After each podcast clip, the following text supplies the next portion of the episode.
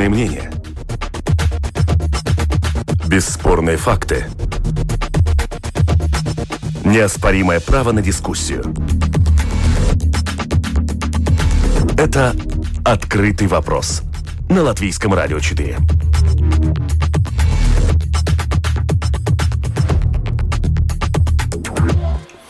Здравствуйте, уважаемые радиослушатели. Вместе с вами в эфире Латвийского радио 4 дискуссионная программа «Открытый вопрос». У микрофона Роман Шмелев. Э, как всегда, по понедельникам обсуждаем самые заметные события э, из международной политики. Сегодня поговорим о том, что сегодня, 19 апреля, должна состояться встреча советников лидеров стран нормандской четверки а, в режиме видеоконференции. Будет обсуждена ситуация на востоке Украины.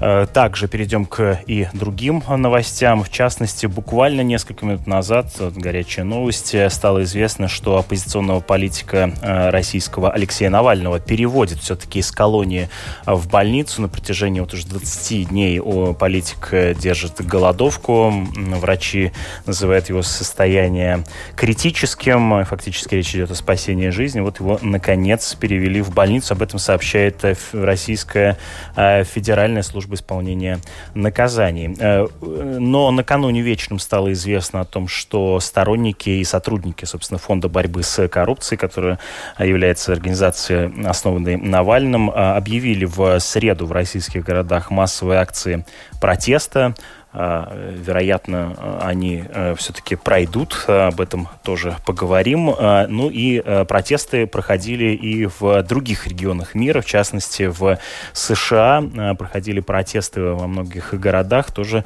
значительные массовые акции, которые призывали остановить полицейское насилие.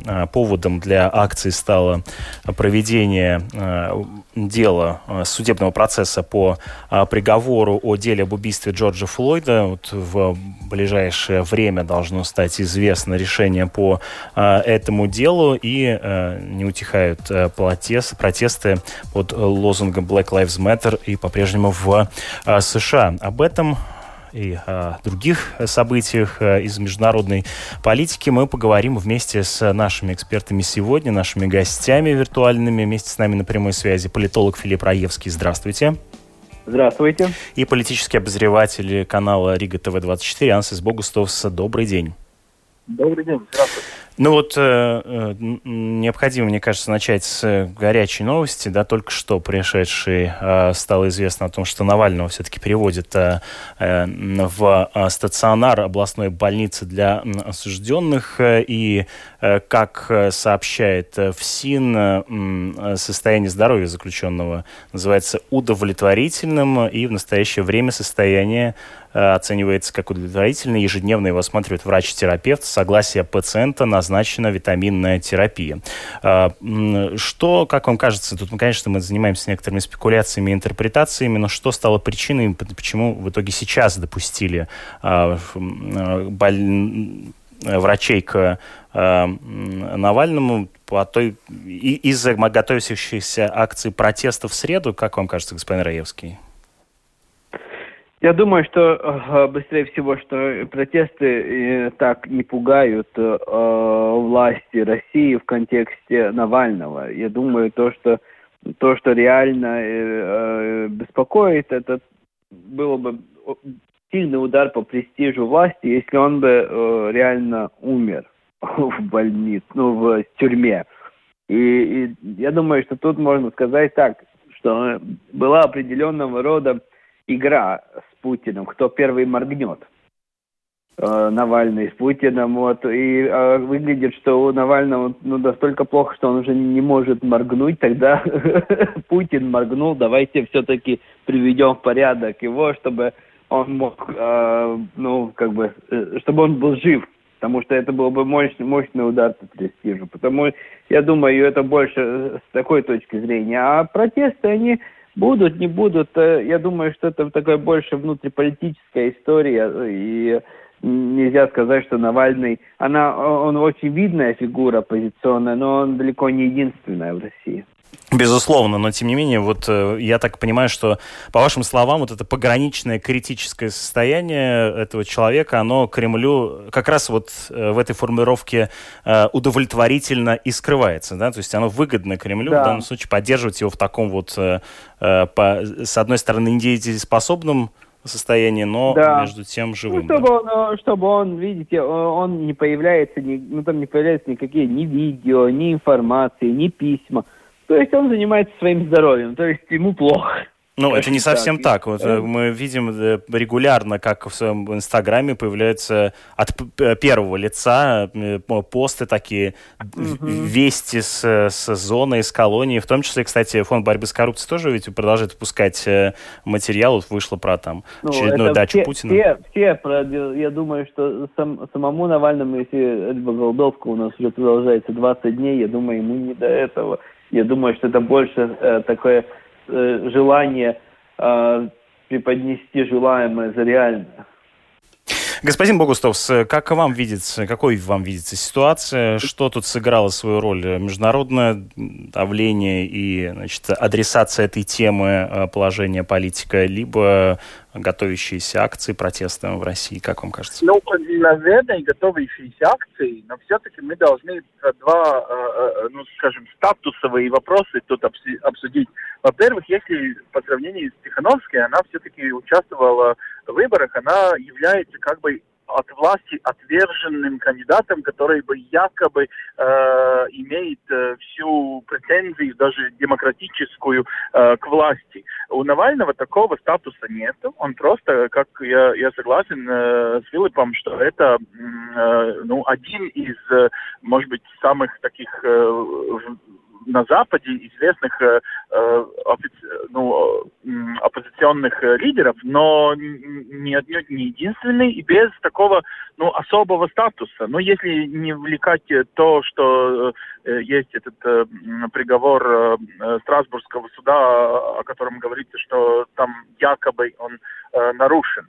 Но э, с другой точки зрения, я думаю, э, сейчас э, ну, про статус говорить э, гораздо больше, скажем, ставки и такой, ну, вообще про проблематика, это про Украину. И сейчас даже немного выгодно этому авторитарному режиму э, иметь э, как бы две проблемы и если что-то случится, какая-то искра пойдет э, в ситуации э, в Крыму или там в Донецке, тогда, э, скажем так, э, ситуация с Навальным будет на втором плане. Ну, то есть это жизнь одного э, оппозиционера. Это не война, где э, э каждый, э, каждый день э, гибнут люди, да.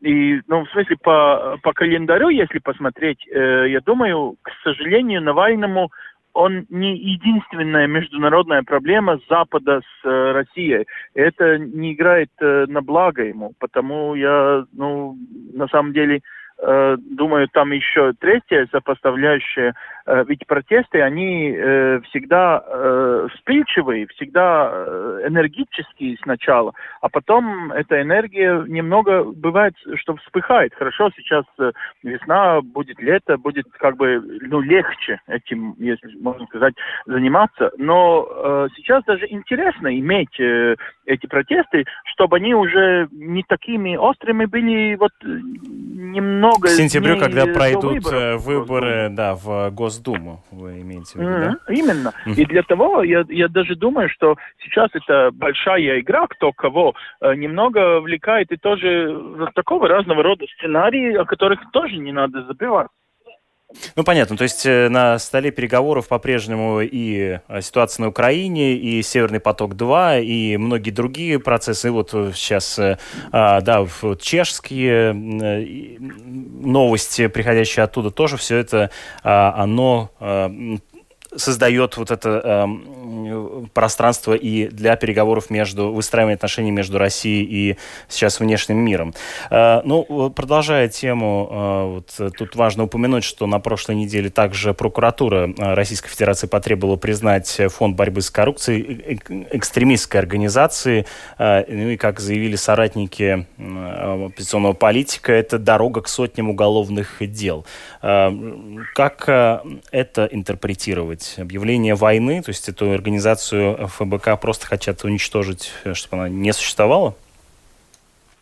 Господин Раевский, как бы вы ответили? Да, я думаю, быстрее всего это желание э, деконструировать, то есть и, и э, ну, медленно задавить его. Я не думаю, что они будут э, так сразу, ну, э, просто разваливать и всех посадят но они таким юридическим э, правовым э, э, путем э, вот объявят, что они вот террористы, и там понемножку по одному. Это очень похожий такой подход, как как э, делают другие большие страны, которые, не, если есть какая-то проблема, особенно, ну, тогда это сперва называется э, террористами, потом это ну, там давят. Там, ну, все-таки не террористами, а экстремистами, знаете, я тут поправлю, да? Ну, Но, а, а почему? Как? Э, почему важно сейчас э, э лишить дееспособности всю организацию? То есть, фактически, это признание, в общем, а Потому... эффективности э, этой организации? Нет, это, я думаю, это особенно выгодно, потому что Навальный сам не дееспособен, его нет, ну, лидера нету. И без него э, эта организация, она намного слабее, он не может, нету этого головы чтобы, ну, и лица борьбы против, против государства. И это очень благоприятная ситуация, ее душить, эту организацию.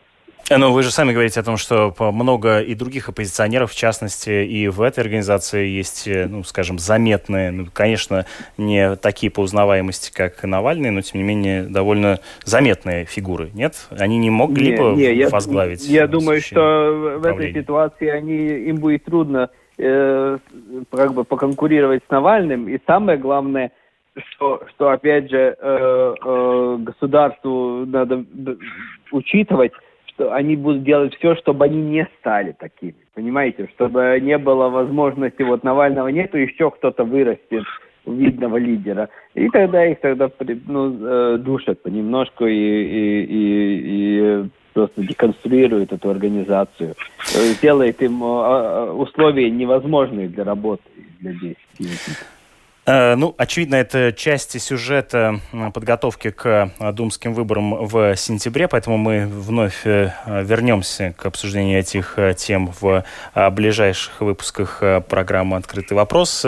Ну вот э, напоминаю о том, что стало известно э, буквально перед началом программы о том, что политика Алексея Навального все-таки перевели э, в стационар, и сейчас ему оказывается медицинская помощь. Переходим к другим новостям. Сегодня, 19 августа, запланирована встреча, тут надо уточнить, не лидеров, но советников лидеров стран нормандской четверки. Переговоры эти будут э, проходить вот в этом нормандском формате. Посмотрим, как поменяется ситуация после этого обмена мнениями, заявил э, заместитель руководителя администрации президента РФ Дмитрий Козык, который фактически от России курирует Э, ситуацию на э, востоке Украины.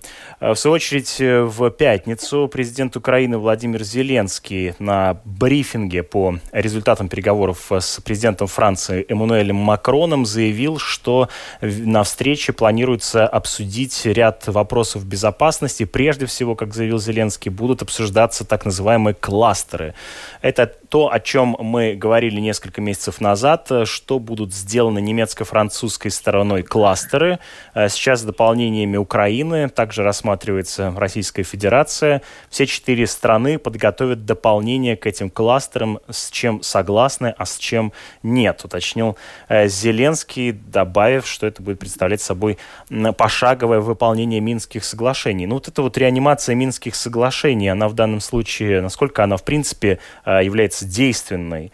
А, господин Богустов, как вам кажется, возврат к Минским соглашениям ну, возможен? Э, знаете, если посмотреть еще неделю назад, когда на, на самом деле э, Зеленскому так четко никто не ответил э, насчет его запроса о очень такой быстрой э, подготовке э, к натовским, э, ну, вступлении НАТО Украины как решение вот этой российско-украинской новой, как бы, грядущей войны. Э, то есть, получается, Зеленского, ну, не так хорошо услышали, немного как бы э, пообещали, что пройдут какие-то дискуссии в НАТО, что возможны какие-то технические, ну, скажем, э, оружия американские могут направляться э, в Украину, но э, такого натовского реального шага, э, сопутствующего э, украинским интересам, э, ну, пока не будет. Ну, по крайней мере, не очень быстро, если будет. И вот э, нормандийский, как бы уже умерший, э, то есть более дипломатический э, вариант, то есть более разговоров, э, сесть как бы с европейскими друзьями, с немцами, с французами. Ну, сейчас там немного стал еще маленький вопрос, э, можно ли почувствовать, что Беларусь как, э, как э, ну, такая еще одна сопоставляющая часть э, должна или не должна там участвовать в этом, скажем, втором нормандийском формате. Но сама идея, что сесть за переговорный стол, я думаю, единственная сейчас для э, Украины, поскольку даже если э, правда говорят те, которые говорят, что это никогда не было намек на войну э, э, со стороны Путина, но просто э, поднять немного стрессовый уровень и проверить, но на самом деле проверить американцев, не европейцев.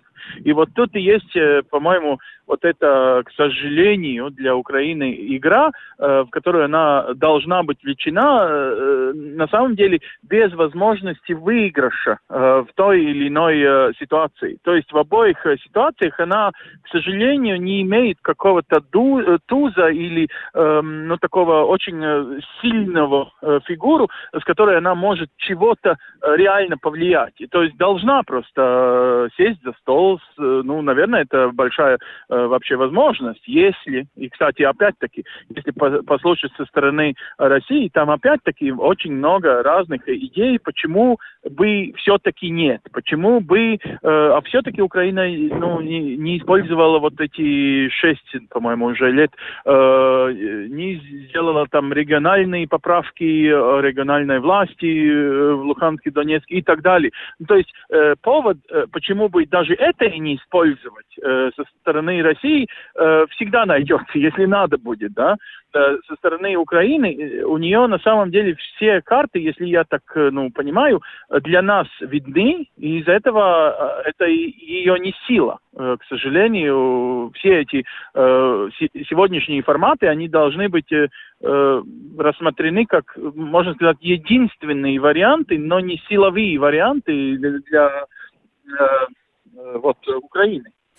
Э, ну вот как раз неделю назад э, в, э, в, в этом эфире мы говорили о том, что изначально выполнение Минских соглашений э, не было выгодно Украине, так как подразумевает э, признание э, непризнанных республик ДНР и ЛНР и проведение там выборов и фактически uh-huh. предоставление определен... специального статуса этим зонам. Uh-huh. Что сейчас может измениться? Почему сейчас вот именно в таком формате эти Минские соглашения фактически перезагружаются если они опять не будут выполняться, то в, как, в чем смысл, господин Раевский? Как вы видите эту ситуацию? О чем смогут договориться э, сегодня? Я, я, я думаю, что тут, тут один момент тот, что Минские соглашения, это хоть какая-то база, это есть какая-то база соглашений, ну, то есть, ну, о, о чем-то же согласились, а, и мы помним, что в Минске единственное там было вето, что у, у украинская страна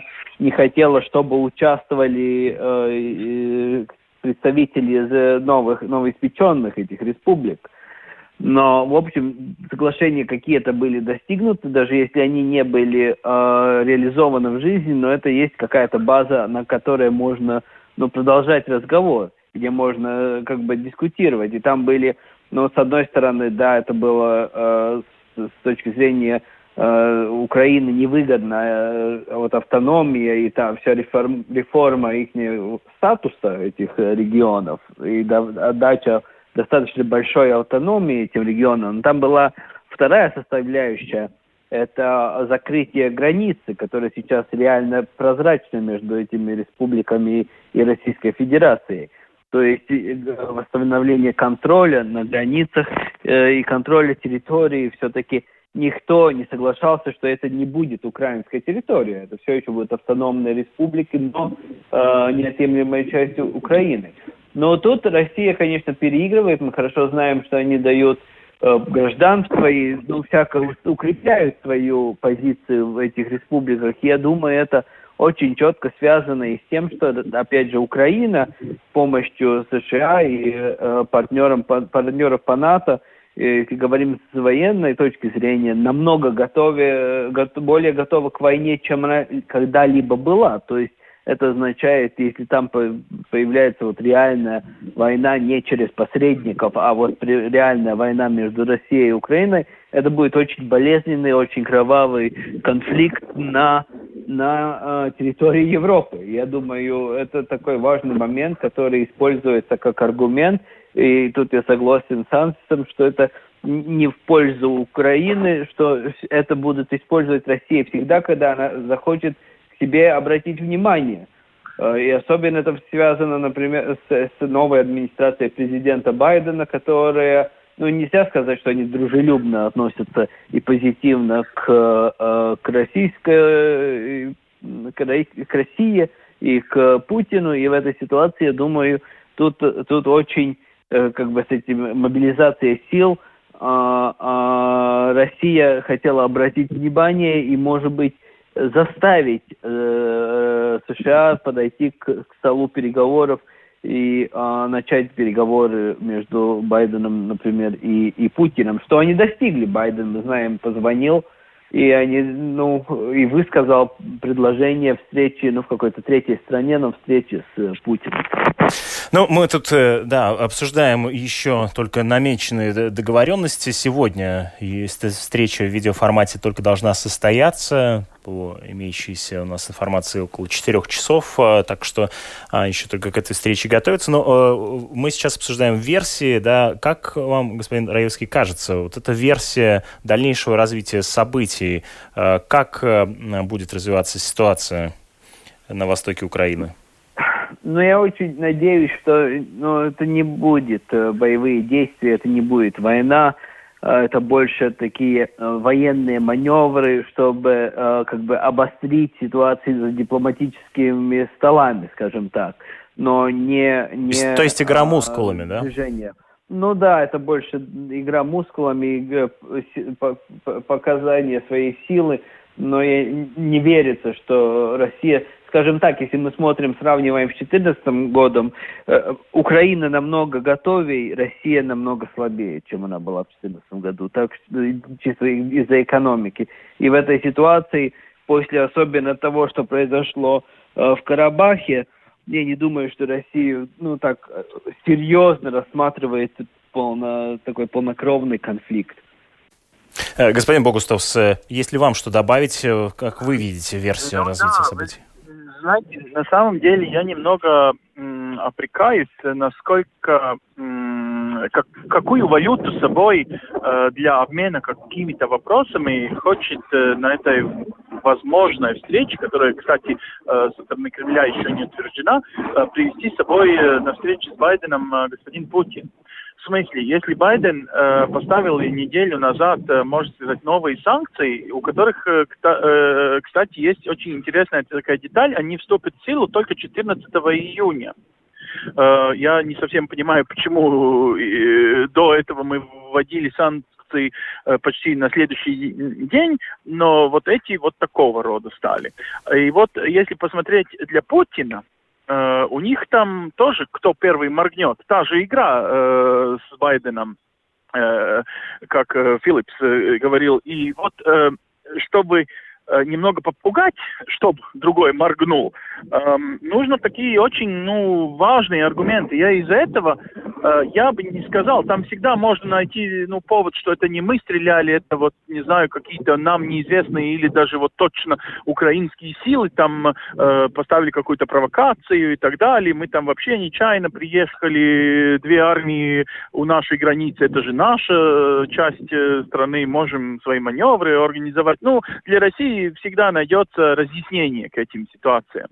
Но для Путина, чтобы вот сесть, э, скажем, там, в Хельсинки или в Вене, э, сейчас две адреса намекаются, если Путин вообще согласится встречи тет на тет, ведь они еще недавно по телефону много чего обсуждали. Могут и все-таки про телефон говорить. Но там важна для него вот это, э, чем, какого рода карты у него на руках. И вот э, э, я просто думаю, насколько ему интересна эта война, которую он бы начал и может остановить, может не остановить.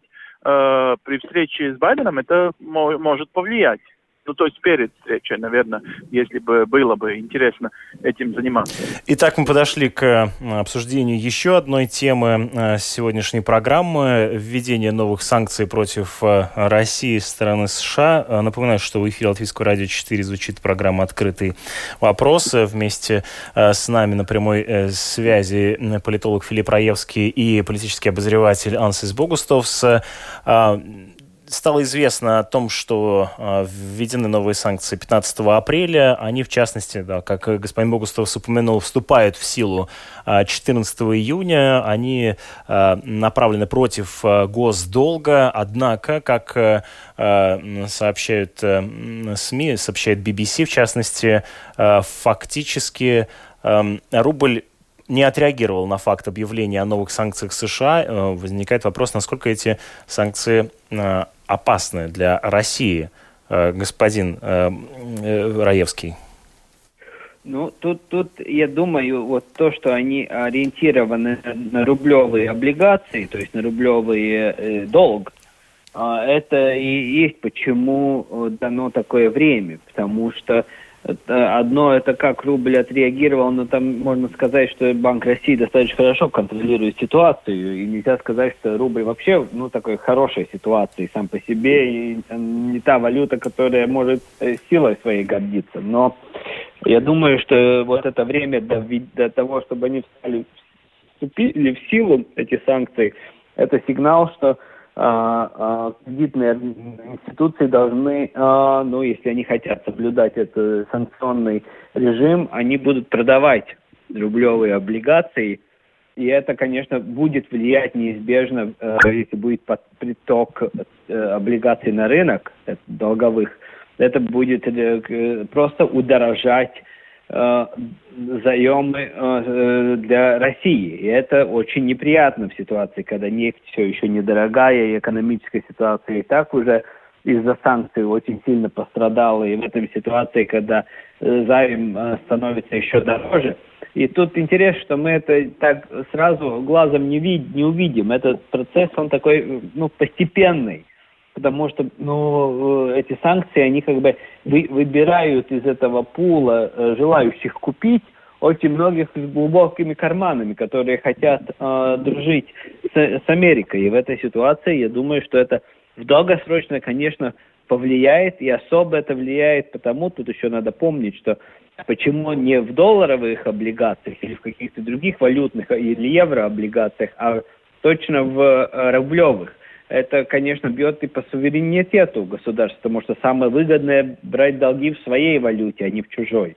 И это, это такой шаг, он, он очень неприятный, он, конечно, не убьет никого, но я думаю, что это сигнал российской стороне, что Америка и администрация Байдена готова идти на санкции более, более жесткие, несмотря на то, если мы сравниваем все администрации точно администрация Трампа была та, которая самые жесткие, самое большое количество санкций ввело против США, против, против России, извините. Но, но я думаю, что это показывает, что Байден будет не менее жесток и может начинать э, влиять на, тем, на те части экономики, которые пока что очень удачно были э, сбережены от этих санкций.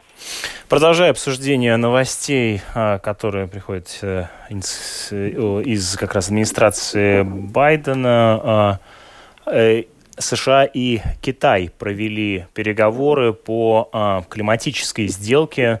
Фактически США и э, Китай являются крупнейшими странами по выбросу э, углекислых газов и вообще парниковых газов. И вот э, сейчас э, были проведены переговоры, э, в результате которых США и Китай договорились э, о том, что будут э, уменьшать выбросы парниковых газов. В частности, кстати говоря, Джо Байден тоже готовится к тому, чтобы объявить свою политическую программу сокращения выбросов Э, углекислых газов и таким образом перезагрузить э, Парижское соглашение 2015 года и попытаться все-таки достичь э, тех целей, которые там записаны. Вот возвращаясь к США и Китаю, фактически сокращение выбросов углекислого газа означает переориентирование экономик э, или нет? Господин Богустовс, как э, вы видите, да, в чем здесь э, достижение этих соглашений между Китаем и США? Ну, во-первых, мы должны услышать, что в чем-то э, Америка и Китай все-таки см- смогли договариваться и договориться. И это очень важная новость, э, поскольку так кажется, что так много конфликтных э, вопросов там и милитарных, и, и, и экономических эм, э, между этими большими странами. Э, то есть сама ну, система, что говорят договариваются о, о таком очень глобально человеческом, человеческой нужде. Э, во-вторых, это, конечно, две страны, из-за которых э, на самом деле даже эти парижские соглашения мы э, старались достичь, но не достигали, ну, там десятилетиями почти, можно так говорить. То есть, э, ну, сам, сам факт, что Америка вернулась и Китай все еще не передумал из-за вот этого трампского поступка выйти из этого соглашения э, в свое время. Ну, давайте напомним, что для Байдена это вообще был первым, можно сказать, декретом, то есть почти первый рабочий день, первые э, вообще подписи на овальном кабинете на его столе, это были э, вернуться к этому соглашению. Но, с другой стороны, э, конечно, каждая страна в этом большом э, в Парижском соглашении имеет возможность по ну, своим меркам по своим э, возможностям оценивать вот свой этот прогресс и такого рода действия. То есть, э, ну, мы должны помнить и гордиться, я думаю, как европейцы, что мы самые, что не есть первые, но не только и первые, но самые такие... Эм, самые зеленые, экологичные. Э, да, определенные и более такие, ну, эм, высшие цели ставим э, в своем этом, как говорится, зеленом курсе, да но э, ну и то есть э, Америка и Китай немного переписывают как бы наши ценности, ну конечно делают там маленькие э, национальные интересы, но э, сама идея, что Китай э, со своими очень огромными инвестициями все еще направлен на зеленые инвестиции, на зеленые какие-то новые технологии, которые они, конечно, э, сами, кстати, это тоже важно э, э, уменьшить. Это как 10 лет назад мы упрекали, что Китай всегда берет, не знаю, немецкие технологии, но сам делает подешевле у себя. Сейчас мы должны все-таки оценивать и достижения науки китайской, то есть многие технологии, так называемые зеленые, которые сейчас будут внешаться и, и и, и производиться, они выработаны те же, э, теми же китайскими институтами. То есть это очень э, большая, можно сказать, зеленая революция в мире. И то, что мы ну, имеем, это достижение, я думаю, это очень хорошая новость. Если вообще есть хорошие новости в 2020-2021 году, э, вот этим мы должны гордиться, и даже есть повод открыть шампанское. О, ничего себе. Господин Раевский, вы согласны с тем, что это, в общем, хорошие новости.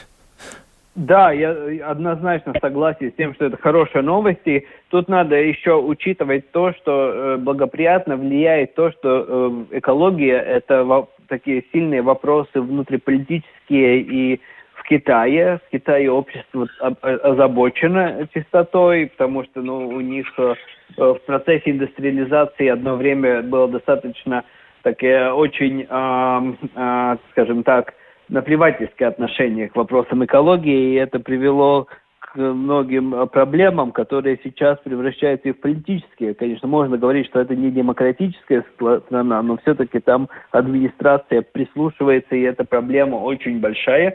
Я думаю, что это э, показывает э, то, что они готовы сесть за э, стол переговоров с США, показывает, что это актуальный вопрос. И они еще используют это и для внешнеполитических целей. Ну и в США, конечно, для Байдена это тоже это был один из его э, главных козырей предвыборной кампании, и я думаю, что он должен свои обещания держать, и я думаю, что это очень символический шаг, который очень важен не только этим двум странам, но и всему остальному миру. Если они способны будут договориться, это будет очень большой э, и позитивный шаг в процессе борьбы с глобальным потеплением. Да, ожидается, что в скором времени может состояться э, виртуальный саммит 40 мировых э, лидеров для того, чтобы обсудить э, климатический кризис и, э, в общем, подтвердить э, существующие обязательства, может быть, даже принять некоторые новые для того, чтобы все-таки достичь, э, попытаться достичь э, тех целей, которые были заявлены в Парижском соглашении 2015 года, не допустить повышения общего, общей средней температуры на 2 градуса, после чего могут возникнуть очень серьезные последствия для экологии в, на, на Земле. Спасибо вам большое за участие в нашем выпуске сегодня. Вместе с нами были политолог Филипп Раевский и политический обозреватель э, канала Рига ТВ-24 Ансис Богустовс. Э, в эфире Латвийского радио 4 прозвучала программа «Открытый вопрос». Э, с вами микрофона был Роман Шмелев, за режиссерским пультом Наталья Петерсона, продюсер программы Валентина Артеменко.